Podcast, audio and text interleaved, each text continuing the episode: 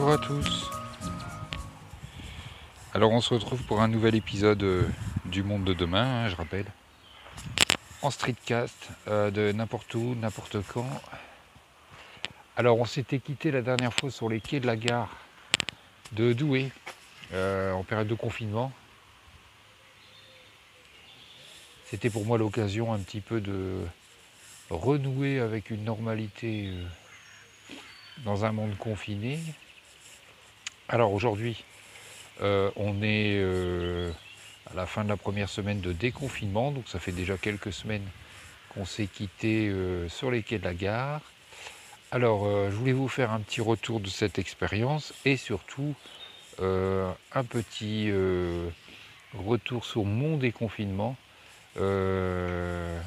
après cette période de turbulence et qui, par contre, pour moi, est une période de repos puisque les hasards du calendrier font que j'avais quelques jours de congé.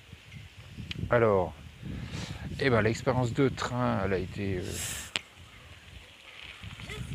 particulière. Je suis venu ici et je t'ai vu des buissons là-bas, tu ne m'as même pas vu. Ah oui, c'est bien Raphaël. Eh, tu m'avais dit que ça allait ouvert du coup. Non, j'ai mis les poubelles. Bah, je t'ai vu là, j'ai fait, il n'y a pas de verre. Là, je suis retourné en Je vous avais laissé sur les quais de la gare de Douai. Alors cette première expérience, pour moi, elle avait été plutôt positive puisque j'avais renoué avec une, une normalité hein, qui était celle euh, d'avant euh, Covid-19. Euh, je pensais naïvement que j'allais retrouver peut-être tout ce que j'avais pu laisser en termes de, vie en société, retrouver des repères. De ce côté-là, j'ai été complètement déçu. Bon, vous en êtes tous aperçus avec le déconfinement. Mais ça a été accentué durant cette période en fait.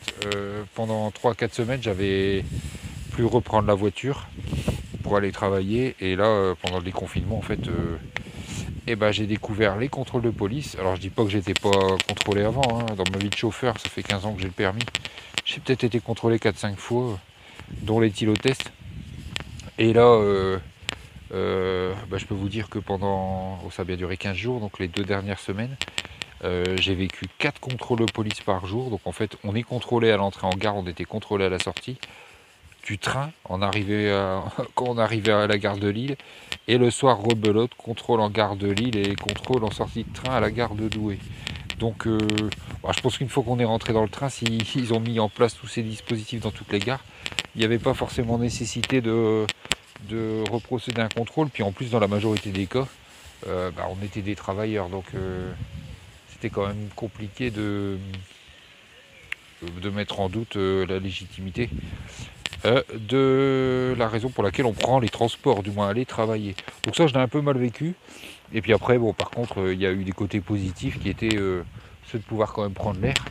Hein, puisqu'après, je prenais la trottinette de Lille. Pour ceux qui connaissent de Lille, j'allais jusqu'à Croix-Ouascal. Donc il y a un petit, un petit 20 minutes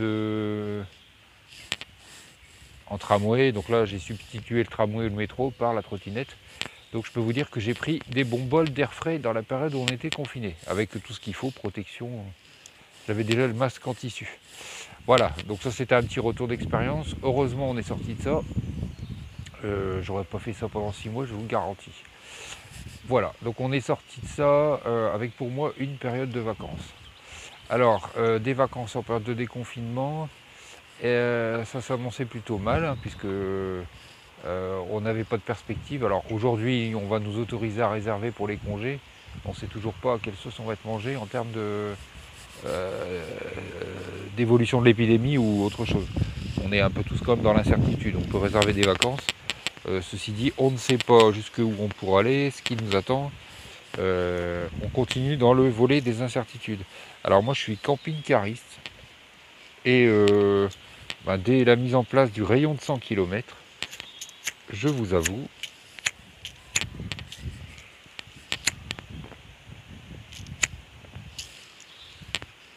je vous avoue que j'ai un peu creusé la chose.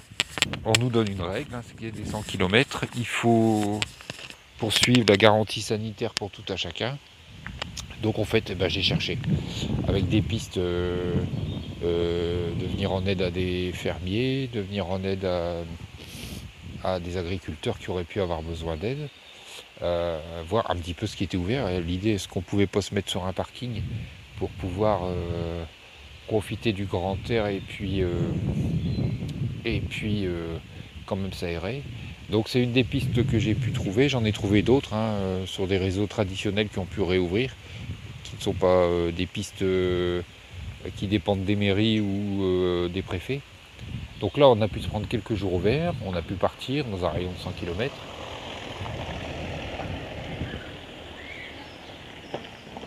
L'avantage du camping-car, bah, on va en entendre parler, hein, je pense cet été, c'est que on est chez soi, donc là on est installé dans un coin de verdure, on vit une vie normale, on se croise entre camping-caristes parce que finalement on est plusieurs à avoir eu la même idée, mais euh, on arrive à avoir un, semblant de vie sociale, puisqu'on discute les uns les autres, mais on peut, maintenir des distances éloignées. C'est pareil pour mon fils de 10 ans, ça, lui permet de prendre l'air. Nous, on a fait le choix qu'il ne reprenne pas l'école. Donc euh, voilà, ça fait du bien. Euh, une des prochaines pistes, donc, ça va être de soutenir les agriculteurs. On, va on a trouvé quelqu'un qui est prêt à nous héberger contre une rémunération, forcément, de façon à soutenir son activité. Et puis. Euh, nous permettre de continuer à s'aérer. Voilà, donc ça c'est mon déconfinement pour cette première semaine. La semaine qui arrive, euh, elle s'annonce normale, entre guillemets, puisque reprise des transports, avec euh, toutes les modalités qui ont été mises en place dans le Nord-Pas-de-Calais. Donc c'est-à-dire que pour prendre le train, il faut que je puisse réserver des coupons. Donc un peu comme l'achat d'un billet de train sur l'appli SNCF. Mais il faut tous les soirs prévoir donc pour un delta de 72 heures prévoir l'achat de son billet de train et euh, donc de pouvoir anticiper tout ça. Alors, euh, l'intérêt de se retrouver aujourd'hui, c'est euh, en lien avec le sujet que je vais vous présenter cette semaine dans Access Tech. C'est un peu comment on va sortir de cette période et qu'est-ce qu'on va en garder de positif. tout ce qui, a été, ce qui a émergé de positif durant cette période doit selon moi être une des pistes de travail des semaines, des mois, voire des années à venir, on s'aperçoit que certaines solutions, euh, finalement, elles sont plus intéressantes que d'autres. Euh, par contre, ce qui m'inquiète un petit peu aujourd'hui, c'est que l'État ne se, saisit pas de ces opportunités. Alors je sais bien que dans l'espace temporel en lien avec la crise, ça reste compliqué. Mais on a un peu l'impression que l'État, au-delà des mots, il ne se passe pas grand-chose et qu'on est reparti euh, dans nos travers. Voilà. Bon, il n'y a pas. J'ai mon fils qui est à côté là, qui, écoute ce que je raconte et qui fait des grands sourires parce que je parle tout seul au milieu d'un champ en plein milieu de la Somme. Hein? Ah, tu es en train de te marrer? Voilà, il veut dire il est en train de parler tout seul. Donc voilà, donc je voulais vous partager ça. Euh, il n'y a pas grand chose à dire de plus il fallait, il fallait que j'en parle. Euh, donc je vous ferai un retour de ce que, ce que moi je constaterai dans les semaines à venir, autant euh, dans mon secteur d'activité, hein, le médico-social, et puis en lien avec ce que je peux constater, lire. En tout cas, ce qui s'oriente aujourd'hui, c'est que notre président nous a annoncé un grand plan pour l'hôpital. Ok. Donc ça, c'était au pied de l'hôpital militaire de Mulhouse, c'était euh, au mois de mars. On est au mois de mai, donc on attend à ce qu'il prenne la parole.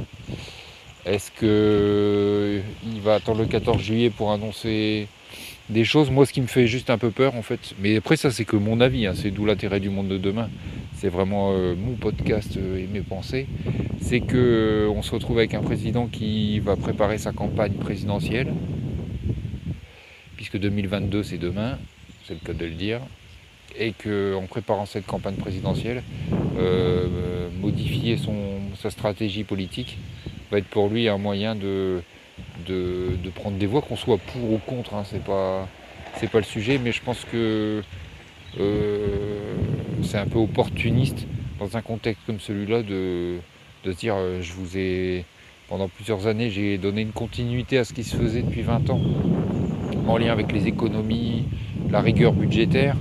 Finalement, euh, ça nous a amené à une situation catastrophique en, nombre de lits hospitaliers et puis dans l'état de nos hôpitaux. On a dû dépenser dix fois plus que ce qu'on a économisé. Je, dis ça au pif, mais on est, doit pas être loin, voire peut-être plus. Dix fois plus que ce qu'on a économisé pour, euh, économiser quelques lits. On a dû confiner une population, on a dû soutenir économiquement euh, les entreprises, avec euh, aujourd'hui des résultantes, bah, les entreprises comme Alinea, NAFNAF, des entreprises qui étaient déjà en grande difficulté. Donc là, pour des grands groupes, hein, mais je parle même pas des, petits, des petites entreprises euh, qui, vont, fermer les portes forcément, puisqu'on a repris l'activité, mais on est loin euh, de ce qui se faisait avant euh, la crise du Covid. Donc c'est un peu, voilà, c'est un peu opportuniste. Et puis donner des primes, pas donner de primes, faire une médaille le 14 juillet, on parle même d'un défilé. Bon, c'est bien qu'il y ait une reconnaissance, mais je pense que c'est pas ce que les soignants attendent, déjà pour les premières lignes. Nous, dans les établissements médico-sociaux et, surtout, moi, j'ai toujours une pensée pour les aides à domicile. C'est pas du tout ce qu'elles attendent. Ce qu'elles attendent, c'est une revalorisation de leur travail, leurs conditions de travail, euh, sortie d'une précarisation euh, de leurs conditions. Ça, euh, je l'ai toujours à titre personnel euh, défendu quand on voit ce qu'un département peut donner dans le cadre d'une PCH. Et donc du coup, on voit finalement ce que c'est euh, concrètement pour les entreprises qui font ces prestations, ce qu'elles gagnent à l'horaire, il n'y a aucune marge. Et donc forcément, les personnes sont payées au SMIC dans des temps partiels. Et donc forcément, ça, ça met en difficulté les personnes qui sont les bénéficiaires de ces services, puisque quand une personne est dans un emploi précaire, quand elle trouve mieux, elle s'en va. Et donc forcément, une continuité de service, euh, euh, quand on a créé du lien avec son aide à domicile, etc., bah forcément, c'est les personnes qui sont en bout de chaîne qui en payent euh, le prix fort. Donc il faut vraiment qu'ils se saisissent de ça si vraiment c'est sa volonté. Et puis, voilà, je sais bien, il ne peut pas annoncer ça du jour au lendemain, ils sont un peu en, observation à cause des confinements, mais il ne faut pas oublier tout ça parce que les semaines vont passer et puis on va revenir à, des pratiques, euh, puis on va un peu oublier quoi. Moi j'ai toujours une pensée pour euh, les policiers euh, qui en 2015 lors des attentats étaient les héros de la nation et qui l'année dernière au moment des gilets jaunes s'en sont, pris plein la gueule. Donc j'ai un peu peur que eh ben, le soutien et puis tout ça, ça, ça retombe comme un soufflet et que ça va mettre tout le monde en difficulté. Voilà. Bon, bah, c'était mon petit monde de demain hein, avec ma réflexion euh, du moment qui est celle d'un dimanche soir euh, dans des allées euh, d'un champ. profitez des vôtres, continuez à prendre soin de vous et puis on se retrouve bientôt dans un épisode du monde de demain. À bientôt.